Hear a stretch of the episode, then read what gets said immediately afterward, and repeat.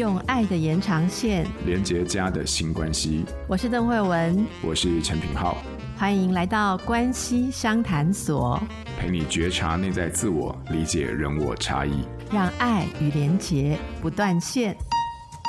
大家好，欢迎来到关系商谈所。今天我跟品浩要来回应什么样的问题呢？我先来说一下，先感谢听友们常常会给我们一些回馈，我觉得回馈真的很重要哦。平浩，那个回馈才能让我们知道到底呃对方在哪里嘛，嗯嗯、是不是？对，我觉得在婚姻里面很多的时候回馈也是很重要，否则我永远不知道我袜子在哪里。太棒了，那我们就来看看听友给你的回馈，好不好？好，我挑了一些是给你的回馈，所以我来念。呃，首先我们听友是这是戴玉文，好，玉文说希望能够听到更多品浩老师的分享，老师的声音非常疗愈。那呃，他很喜欢你多聊孩子的心理议题，像是三 C 成瘾，好，我们上次谈过这样子的议题。然后再来，呃，从 KKBOX 来的听友就是小付啊，小付有两次的留言哦，他说，诶，节目是他每个礼拜的心灵鸡汤，可以滋润被孩子耗竭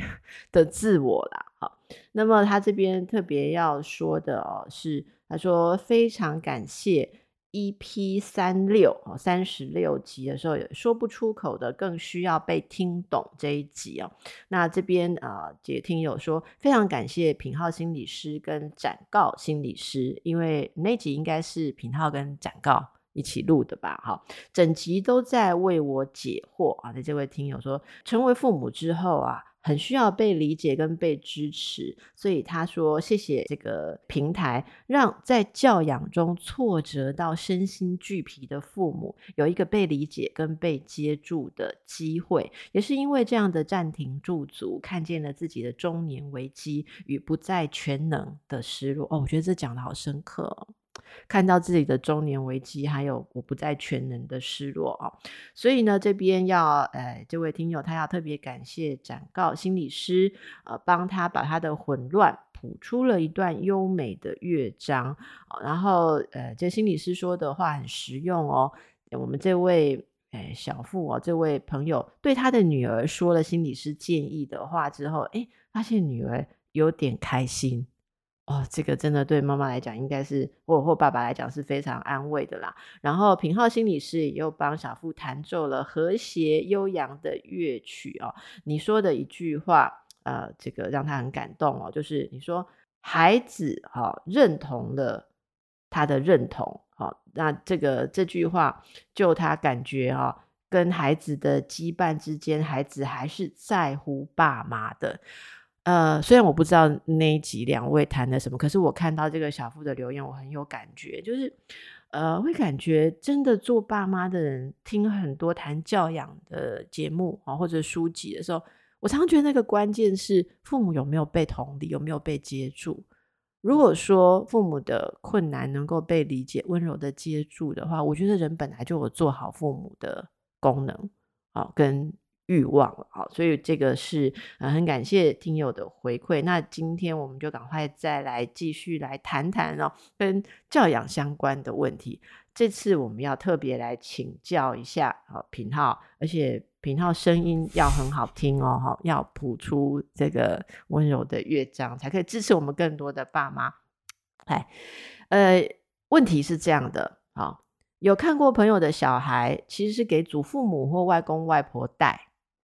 所以他跟长辈相处的时间比较多，跟爸妈相处的时间就已经比较少了哦。可是呢，跟爸妈相处的时候，特别爱黏爸或妈其中的一个。呃，我想提出这个问题的听友，他是说，小孩特别爱黏妈妈，甚至感觉他不是很喜欢爸爸。啊，那当孩子有特别偏好的某方父母时，爸妈应该怎么处理呢？因为小孩比较喜好或者依赖某一方，如果不去处理，没有妥善处理的话，会造成夫妻内心之间的嫌隙，哦，这个我很同意。还有呢，有些长辈甚至喜欢问孩子说：“你比较喜欢妈妈还是喜欢爸爸？”好，对于尚未自行思辨或者说不知道怎么回答的小孩哦，常常会感觉到很大的压力，而且不管孩子怎么回答，好，万一回答的不对的话，旁边的爸妈心中也可能产生芥蒂。好，诶，这个这个问题，我们制作同仁里面很多人都写深有所感，那大家都看到这个。问题被挑出来，都还附注 OS 说翻白眼，我也 想听这个问题。好，来，品浩，你有没有遇过这种情况？你说那个比较喜欢爸爸还是比较喜欢妈妈？被长辈问吗？我我是呃我是没有啦，可能因为他们在问的时候我都不在场，所以我都没没机会听到啊。但是但我都不在场这件事情，其实就。谱出了我对于呃听友提问的一个很重要的思考的方向了哈。那我我我我觉得就是慧文他呃就是呃听友们问到这些问题，其实里面 有很很多层次，可是其实有一个比较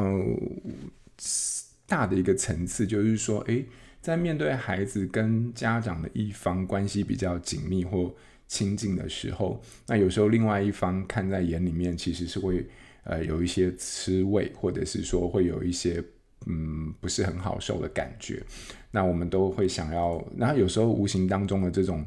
这种争夺，这种对于关系的争夺，或者是呃情绪就就会开始在里面有非常多呃用不同的形式跑出来，然后影响到关系。那我我我自己我自己其实也。经历过类似像这样的阶段，那我现在大概我我讲一下我自己的思绪，然后呢，我我讲一下我是怎么样安置我自己的角度。那尤其是当看到家孩子跟呃一方家长的一方比较亲近的时候，我我自己先说啦，就是我自己大部分的经验，我自己的大部分的观察的经验，我发现其实嗯，甚至是不管是我自己身为一个家长，或者是我在呃。在做这个心理智商的过程当中，跟孩子的接触，我发现大部分的时候，在线上上面，我看到比较多都是孩子跟母亲的依赖或者是关系会比较紧密。好、哦，呃，我大部分的经验里面是这样。那我自己在看到这个的时候，其实对我来说，可能我从一个心理学的角度来说，我觉得这是一个很合理的现象。我之所以觉得这合理，是因为它有很多种，呃。呃，它有很多种理由，好、然后呢，造成了这个现象的结果。我我想要跟家长分享一下这些在心理学上的看法，然后呢，最后带到我自己的一个体会，就是说，其实孩子从呃，其实他从跟刚生下来之后，其实这在新生儿的这个阶段，你就会发现，基于各种生理上的、社会性的，或者是经济的各种原因，通常我们比较多看到的都是母亲在。呃，这个阶段里面，她其实着力相当相当多哈，从照顾的角度，啊、从呃滋养的，从这个喂食的功能等等，那你会发现，其实这个母婴之间的这个关系，这种连接本身就是一种关系最早期的一个模式啦。好，那。那所以说，小朋友他从出生开始的那一刻，其实他他其实老实说，就是他什么都不知道，他就是非常自我中心。从某一个角度来说，孩子就是超级自我中心的，因为他根本没有世界的概念。可是这种自我中心，他是怎么展现的呢？好，他是这样的，就是说婴儿他他没有什么思考，但是他有非常多的体体感觉。所以他就一哭的时候，他饿的时候，他一哭的时候，你就会发现，哎，这个可能在旁边的主要照顾者妈妈听到了这个哭声，然后他就会赶紧过来喂奶，好，或者他累了，他一哭的时候，哎，妈妈可能就会去哄他睡觉。所以你就会发现，其实孩子他只要出一张嘴，啊，他就可以拿到各式各样的资源，啊，然后呢，你如果把它换成一个角度，就是说，他其实只要出一张嘴，就给妈妈下指令。然后妈妈就要去完成、去达成这个他的任务，满足他的需求。所以在这个过程当中，孩子他其实是需要非常的依赖母亲这个角色。那他也必须要依赖母亲这个角色，才有办法在自己很无能的状态底下存活下去。可是这种呼唤本身就是他的一个自我的中心的一个结果。那另外一方面，你会发现，其实对于这种在照顾上的亲密，所以很多时候。呃，母亲她有比较高的几率，呃，或者是可能性，她可以听懂这个孩子他的哭声所代表的意义，然后给予出非常呃适切的回应。那这样的一个关系，其实就巩固了孩子本身对于这个关系的依赖。哦，那你就会发现呢、在这样的一个发展底下，然后到孩子两三岁的时候，开始他有了自己的概念，有了自我的意识的时候，妈妈在这种一直以来很紧密的连接当中，可以说是孩子的一种意志的延伸。哦，可是他现在开始要去跟妈妈做一种关系上的分化了，好，但是这种分化不会很好。可是这种紧密的关系，有时候就是你知道，就是过去这么紧密的一个关系，在他还没完全分好自己跟妈妈是不同的以前，他其实会有一个界限上的模糊。这种模糊就是我就是你，然后你就是我。那有时候这种亲密的感觉就会形成了这种依赖跟亲近的一种感情的基础。好，所以妈妈跟孩子这种很亲密。本身其实有时候啦，也是孩子非常难离开妈妈的一种焦虑的来源。那相反，你就会发现，诶，在前面这段时间里面，孩孩子跟呃母亲的这样的一个很紧密的关系的同时，那爸爸不管是在生理上的、在情感上的，或者是在互动上的，可能呃物空间上的出现，其实都是比较缺席的状态。那那在这种不熟悉当中，其实在早期他的亲密感就不会是那么的。那么的明显，好，所以说，呃，这大概就是我在理解，呃，孩子在亲近跟不亲近的时候，我自己一个出发点，从心理学上的，从发展的角度。那同时，我就看到了另外一个面相，这个面相就是很多家长，尤其是母亲，可能在照顾过程当中，他有非常多的情绪，其中有一个情绪的原因，刚好也来自于这种界限。也就是说，我前面有说到，就是很多时候母亲跟因为跟孩子之间这种非常紧密而模糊的界限，就会让妈妈非常痛苦。因为孩子跟妈妈在这种界限上的模糊，很多情绪有时候孩子就会不自觉的就丢到妈妈身上。那这种丢其实是有很有意义的，这种丢其实是反映出了某一种关系的紧密，好，早年的紧密。但他就是会对妈妈说出非常恶毒的话，然后对妈妈就是恶言相向，然后在妈妈面前就是情绪就是肆无忌惮的爆炸，然后完全没有收敛。很多时候都是像类似像这样的状态，就是来自于这种紧密关系的的的分化的过程当中的一个必然的结果，就是我跟你就是太紧密了。可是这种很紧密的界限，用模糊的关系里面，我就是让你去承担我的情绪的风暴，因为我不用担心我会被你抛弃哈。然后我可以攻击你，只要是我根本就不用担心去会去杀死你，杀死你这种。这种比较就是一种关系上的杀杀死的概念啊，所以你的坚韧有时候就是我可以任性然后胡闹的一种重要的安全的基础，所以你就会发现很多家长呃，尤其是妈妈在亲子关系里面，尤其孩子到国小国中的这个阶段特别明显，就是常常会很很无奈而且非常挫折的一句话，就是他在学校都好好的，在爸爸面前都不敢。他在我面前就这样，吼，所以就是你知道这种冲突就会常常在有这种味道在里面，所以我我觉得当我在从这个角度去看孩子的亲近跟不亲近的时候，你就会发现我们有一个立场上的根基点，身为父亲或身为母亲，他其实是不太一样的。好，那基于这个理解，有时候我比较能够。呃，看到我自己的这个位置，好，这个我等一下说，好，所以，所以如果呃，我不知道慧文你怎么看啦，但是就是说，我觉得，因为孩子跟母亲之间这种关系的紧密，他其实开始就到了小学、国中，他开始就是要学习一个分化的任务，也就是说，我是我，你是你，啊，我们彼此之间尽管紧密，但也有自己的关系呃界限跟空间，所以这有时候是家长可能在这个阶段里面比较。难分难舍，而且又比较冲突的地方，好，所以这大概是我自己的一个看法。所以，呃，我我我我想，我我刚刚之所以跟大家这么说的原因，是因为就是我我觉得看清楚父亲跟母亲在这种亲子关系中立基点的根本性的不同的时候，它其实就是一个自我理解跟接纳这个角色的开始。好，然后呢，我就比较能够接受我自己在亲子关系当中的这些位置。好，那这个大概是我我想说的啦。那因为我我我听，但是有些家长他的确还是会有遇到一些状况，就是孩子有时候就会说，我比较喜欢妈妈，我不喜欢爸爸，我不喜欢爸爸，我只喜欢妈妈。如果你的家孩子是小幼儿园、国小、国中，哎，国中不太会，根本不跟你讲话，对不对？国小会啊，那他有时候会说，我比较喜欢妈妈，我不喜欢爸爸，你走开，我不要看见你。好，类似像这样的话，其实有时候我觉得家长是蛮受伤的。可是对我来说，更多的时候，当孩子表达这些事情的时候，他其实比较是一个状态，他不是反映出关系的本质。哦，也就是说，可能就是我觉得爸爸就是比较常陪我玩啊，但是爸爸比较凶。可是妈妈，因为她昨天答应我要买这个玩具，结果她不买。哦，所以他现在就是我才比较喜欢爸爸，因为爸爸至少会陪我玩，所以他反映出的有时候是生活当中家庭里面的某一种暂时性的状态，而不是这个关系的本质。但是因为孩子他就是没办法说出这种很细节的因果，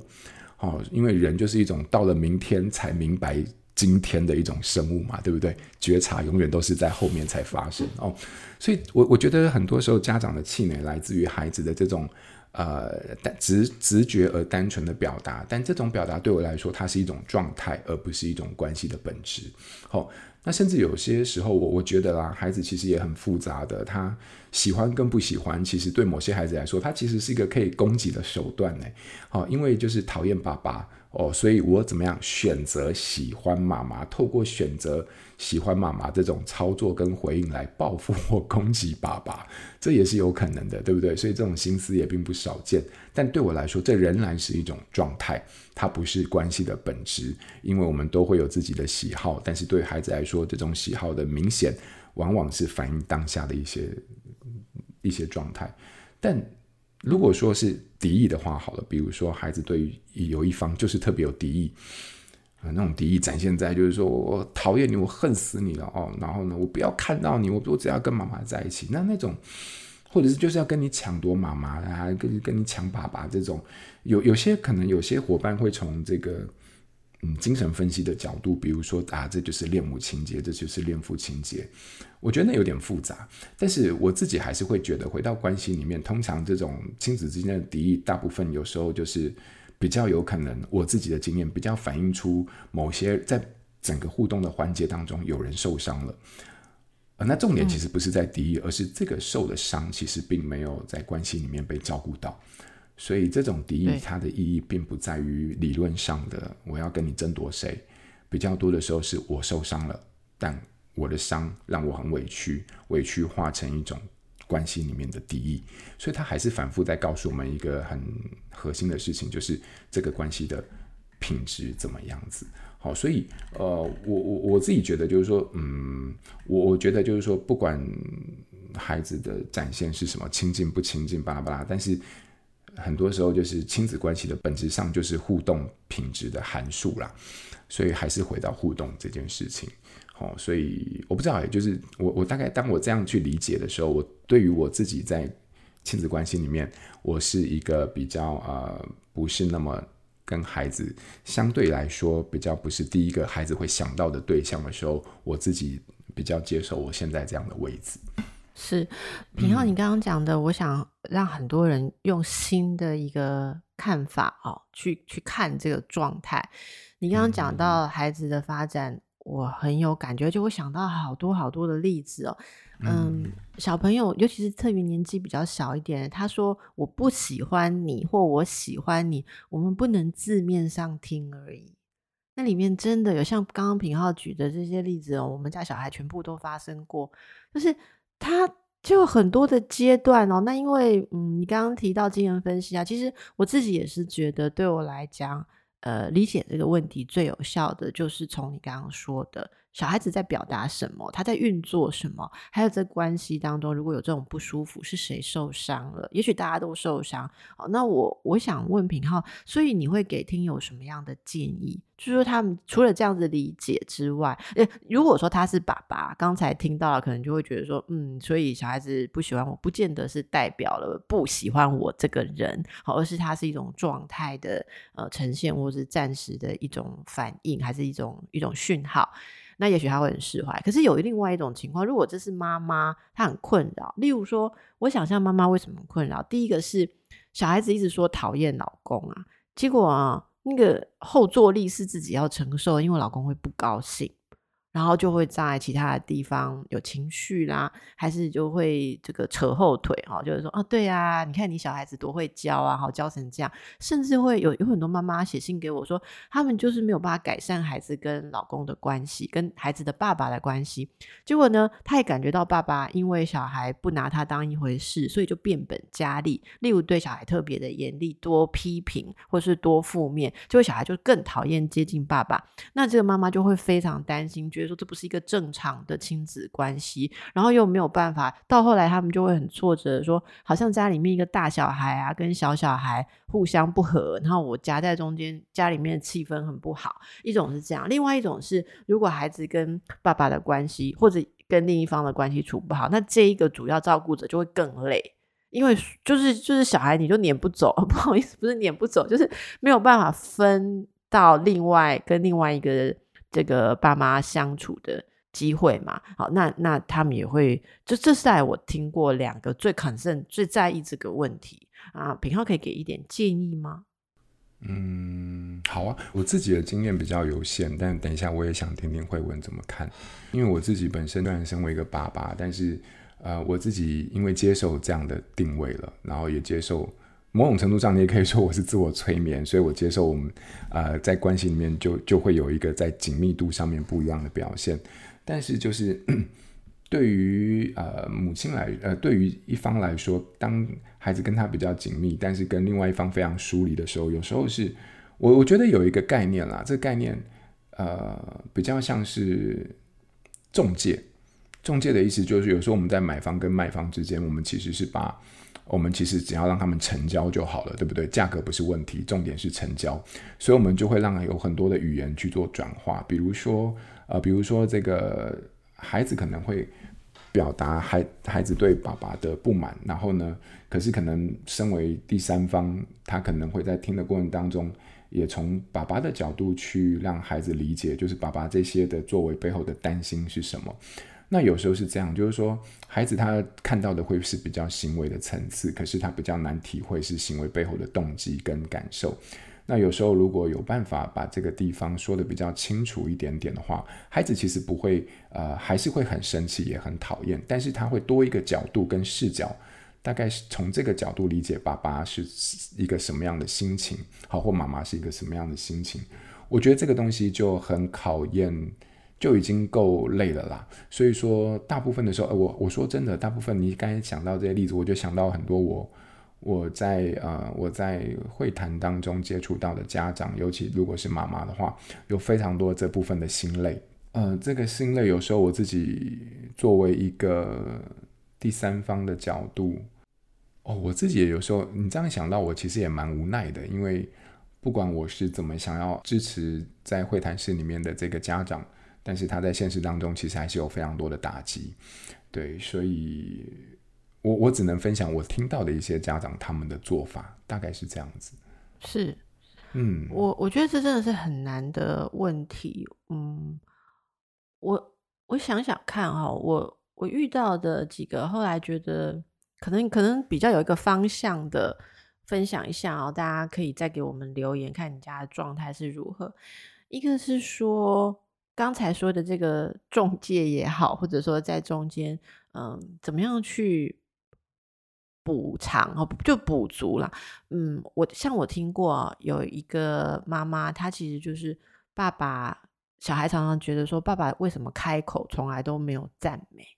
其实，其实他爸爸就是那个小孩，如果拿九十六分的考卷，爸爸一定会说是错几题，错四题还是错两题？为什么会九十六？好。那呃，小孩就是转身就是回房间了，这样子。然后这时候妈妈要说什么？哈，我觉得妈妈这时候如果对着爸爸说：“哎呀，九十六分也已经很不错了，你怎么不给他一点赞美？”哈，我我觉得这个很可能就效果不好，因为孩子就会听到说：“哎，妈妈也确认了爸爸是觉得不好。”